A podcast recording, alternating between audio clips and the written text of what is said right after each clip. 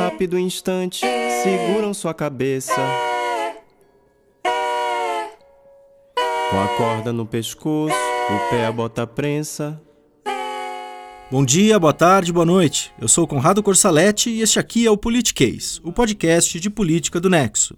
Nesta edição, a gente vai falar do decoro dos políticos, do comportamento de parlamentares e chefes de executivo. E essa conversa vai se dar ao som do Rony Jorge. E não te deram nome, ninguém te adivinha.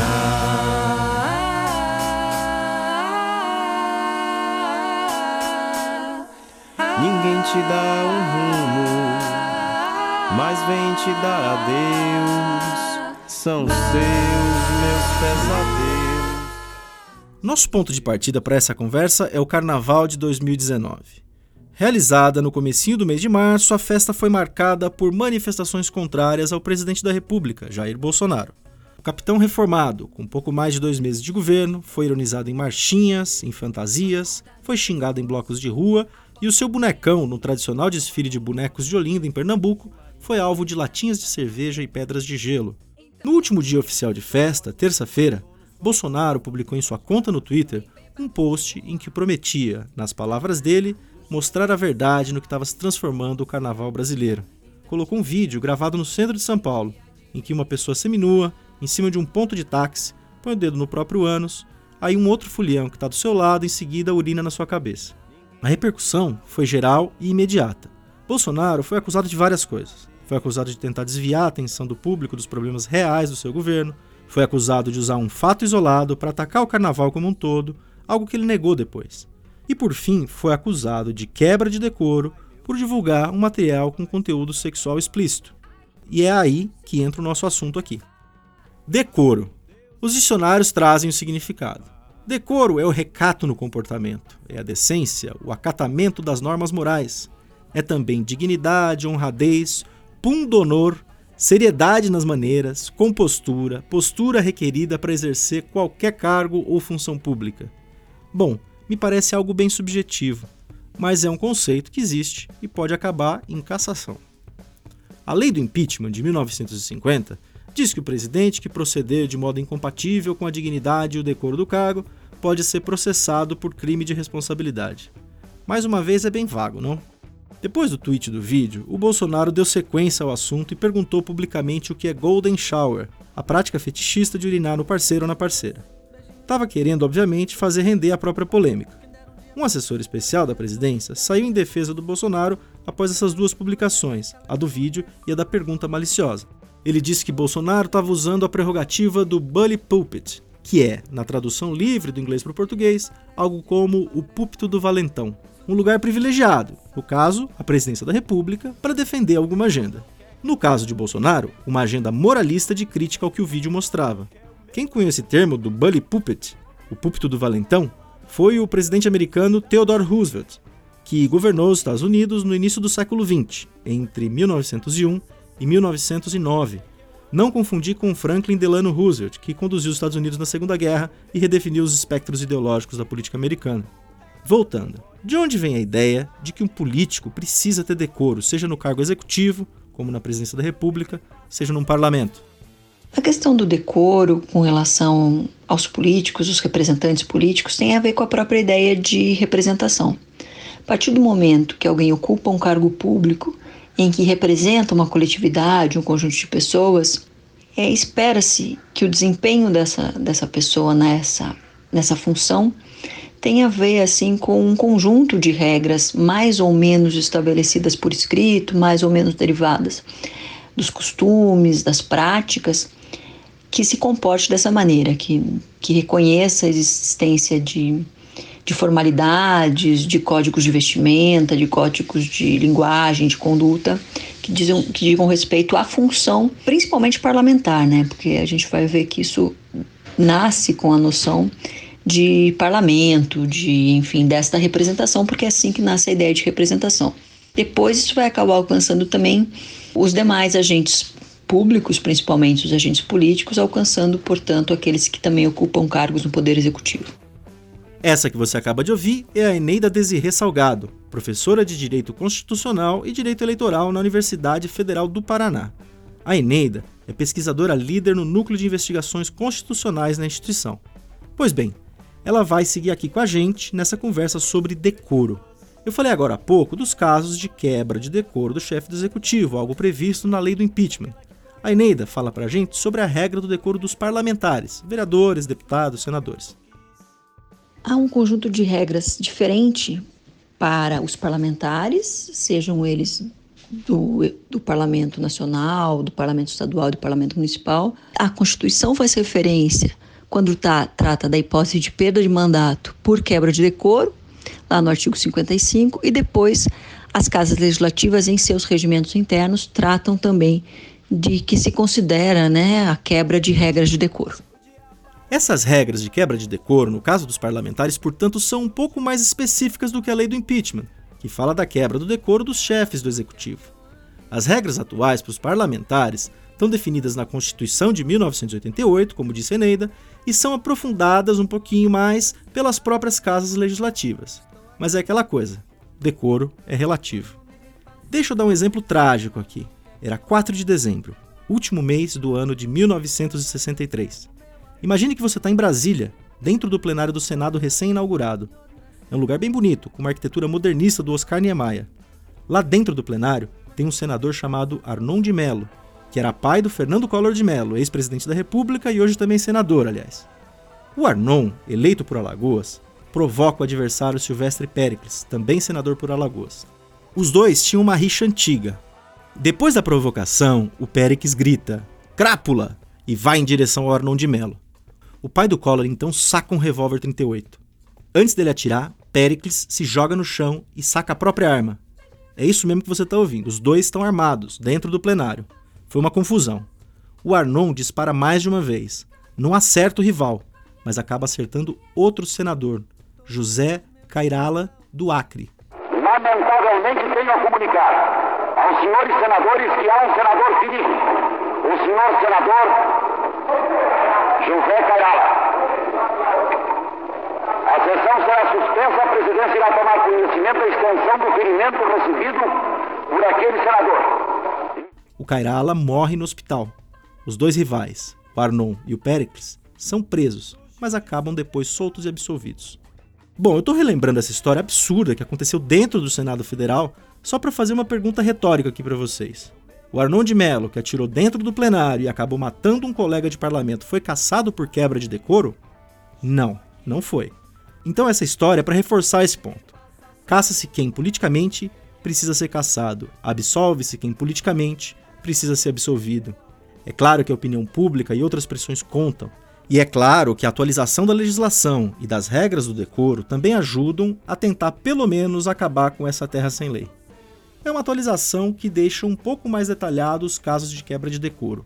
A Eneida fala um pouco mais para a gente dessas regras atuais. Em relação aos atos incompatíveis com o decoro dos parlamentares, ou seja, de deputados, de senadores, o Código de Ética das casas parlamentares ele é bastante preciso na descrição das condutas. Ou seja, para ao mesmo tempo que impulsionar a punição por parte dos parlamentos, não permitir que qualquer conduta sirva como desculpa para afastar um parlamentar. O Código de Ética e Decoro Parlamentar da Câmara dos Deputados trata do tema em dois artigos. O artigo 4 ele traz as principais punições, ou seja, a questão da possibilidade de perda de mandato, para o que ele considera procedimentos gravemente contrários ao decoro.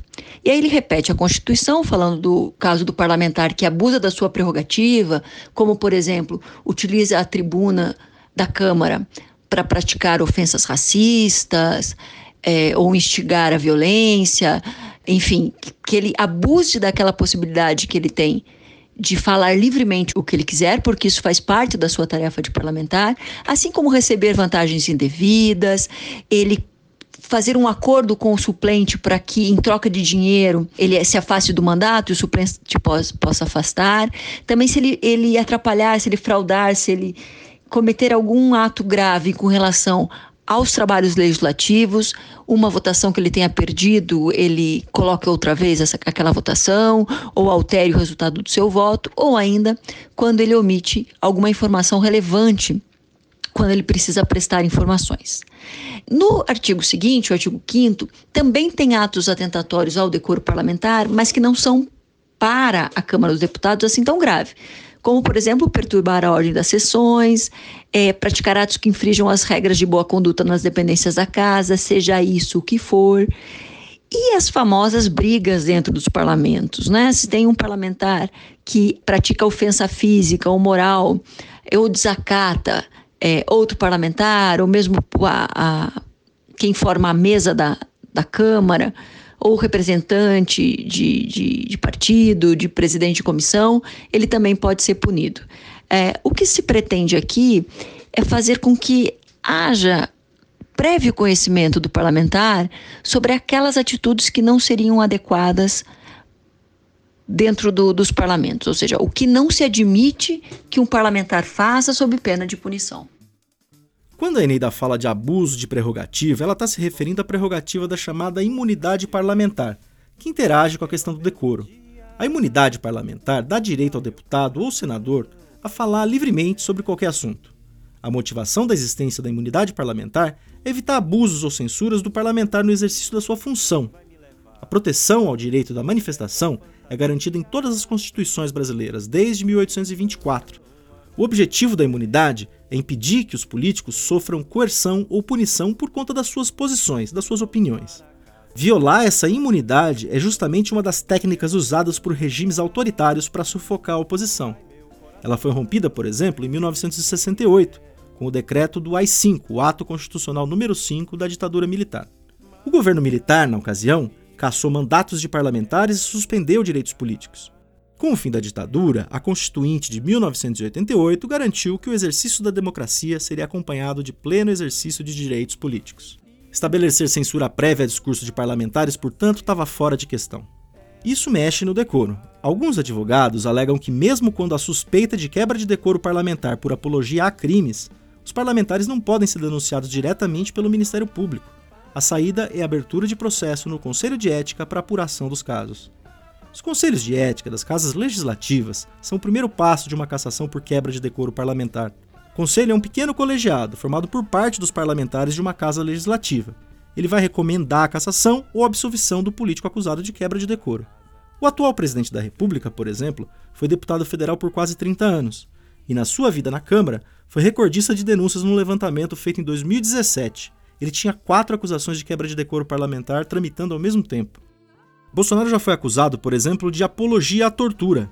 Isso porque, quando ele votou no impeachment da Dilma em 2016, ele dedicou o voto dele ao coronel Carlos Brilhante Ustra, chefe do DOI-CODE, um aparato estatal de tortura e assassinatos na ditadura militar. Esse caso, assim como outros, não prosperou. Se a gente pegar a história recente do Parlamento Federal Brasileiro, Câmara e Senado, a gente tem a cassação do Eduardo Cunha como um exemplo de caso que de fato acabou em condenação por quebra de decoro parlamentar.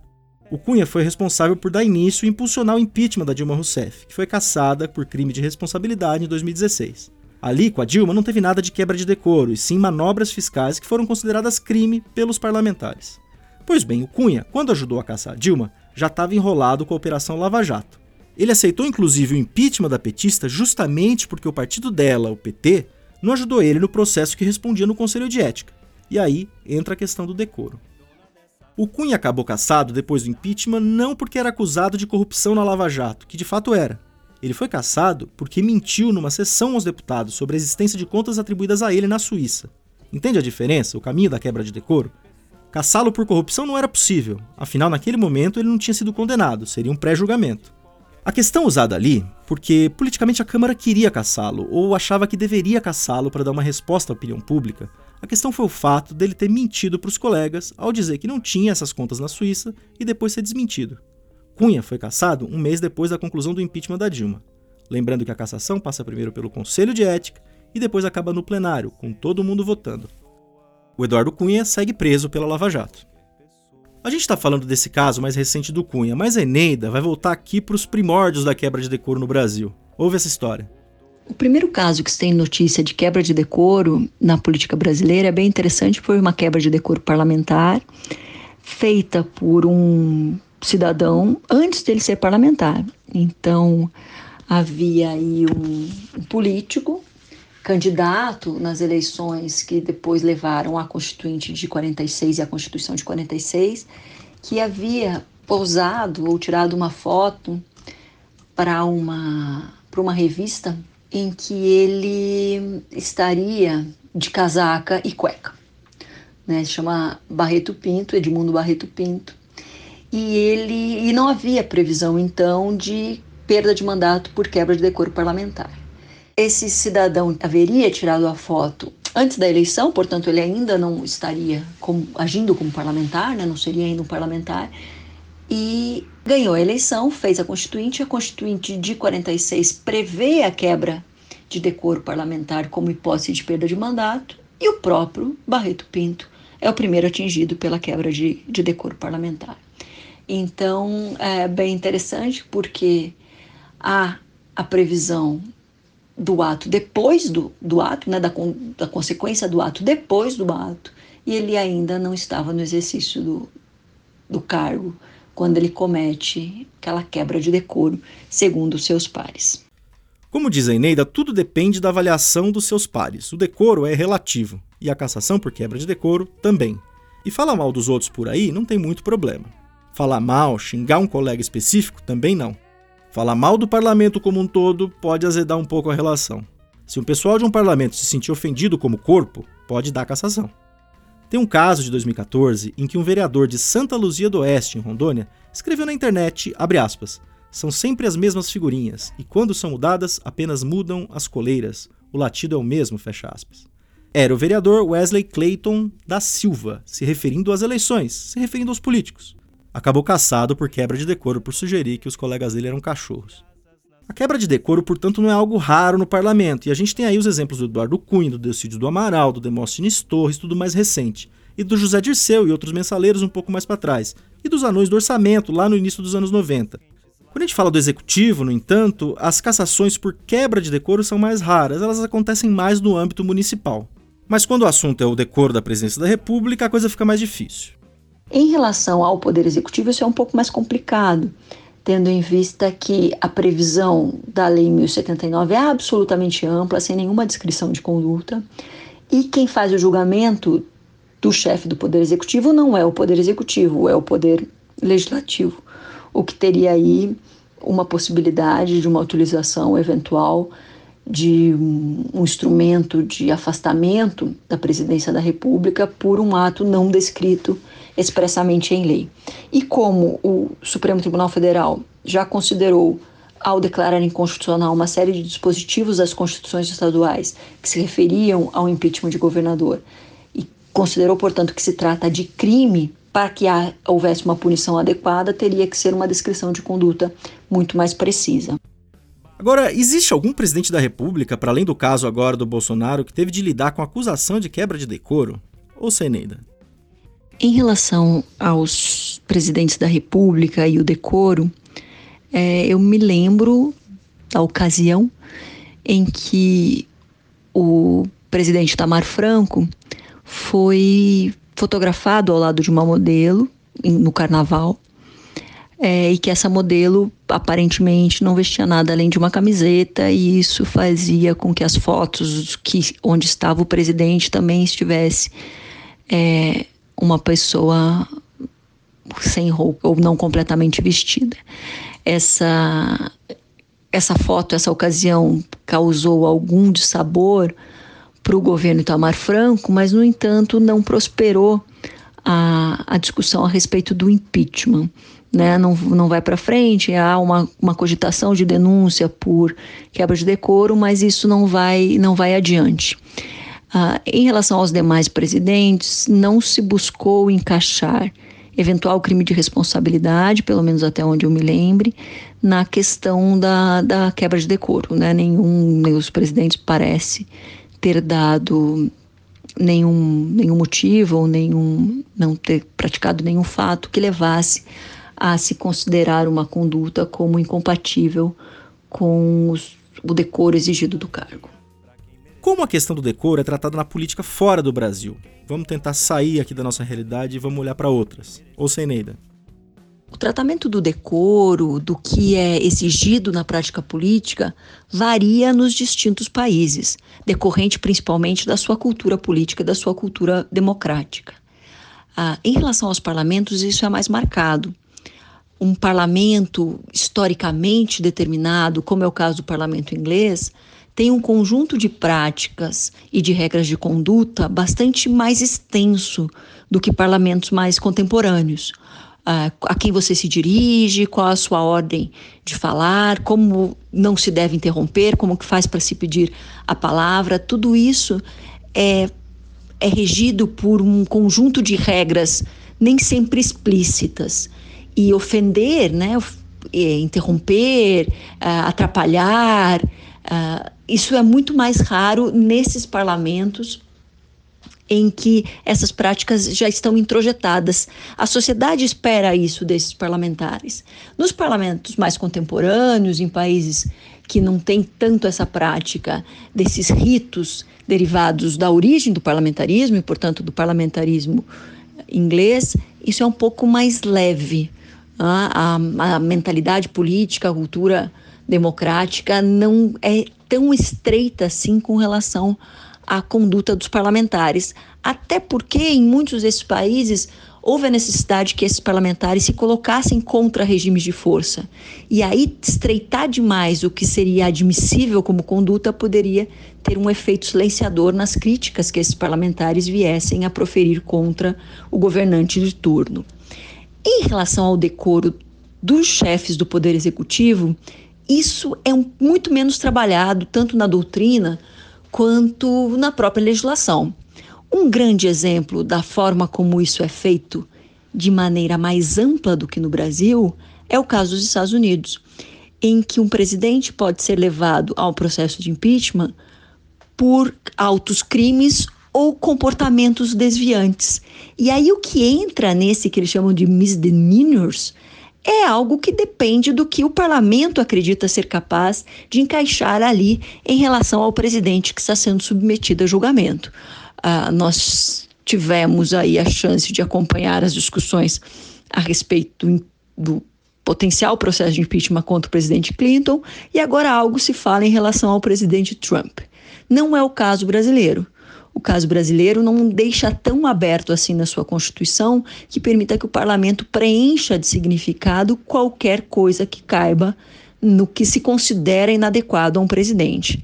O Brasil trata de decoro em uma lei que se refere a crimes de responsabilidade e, portanto, deve ter a sua interpretação de maneira mais restrita, a fim de não ofender direitos fundamentais nem atacar ainda mais a democracia.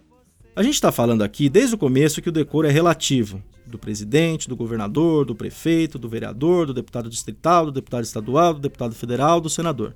Então, se é assim, tão relativo, do que a gente está falando afinal quando a gente fala de decoro? A noção de decoro, como eu disse no início, está relacionado com essa conduta que deve seguir o representante político por não estar atuando apenas em nome próprio como ele está representando uma coletividade, é necessário que ele se porte como um agente público, como um representante político, como alguém que está ocupando um cargo que lhe foi confiado por um conjunto de pessoas. A grande questão é como eu consigo controlar essa conduta, ao mesmo tempo permitindo o parlamentar, o político, de, de exercer livremente o seu mandato, porque se eu também tenho muitas amarras para o exercício do mandato, eu vou ter uma representação política menos menos ampla, menos eficaz, e isso é bem marcante no parlamento. A gente está falando é, de parlamentares que precisam fazer, eventualmente, uma oposição ferrenha, seja ao governante, seja aos opositores do governante, aí uma defesa daquele que está ocupando o cargo de, de presidente, ou é, algum, algum cargo, alguma proposta, em frente a uma proposta, e, portanto, não poderia ser muito amarrada essa questão da, da conduta a ser tomada.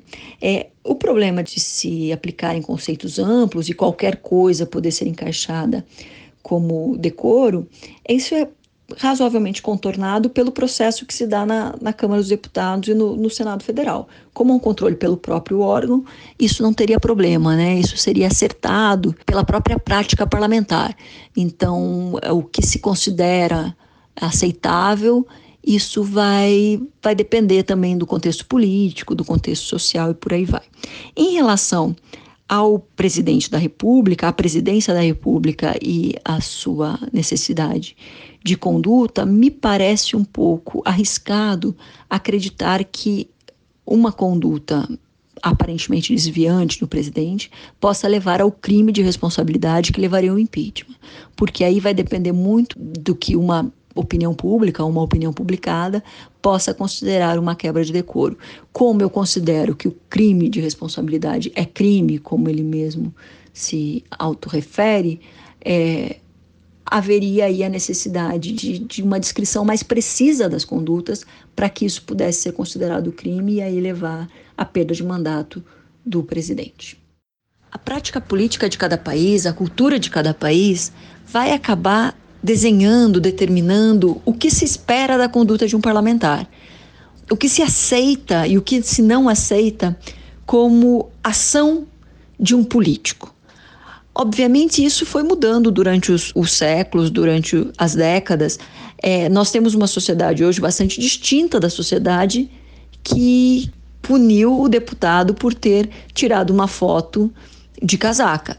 Talvez hoje essa foto de casaca hoje especificamente gerasse algum efeito. Alguns anos atrás, por conta de uma onda mais liberal que estava tomando conta do país, é possível que passasse batido. É, assim, depende não apenas de cada cultura, de cada prática política, mas também de cada momento histórico. O que se considera adequado ou não é respondido parcialmente pelas punições de decoro, mas também pelo eleitorado na urna. É, a eleição de representantes que fazem de palavras fortes, do uso de discursos fortes, é, mostra talvez que o eleitorado esteja alargando o seu conceito de práticas políticas, do que é aceitável como prática política.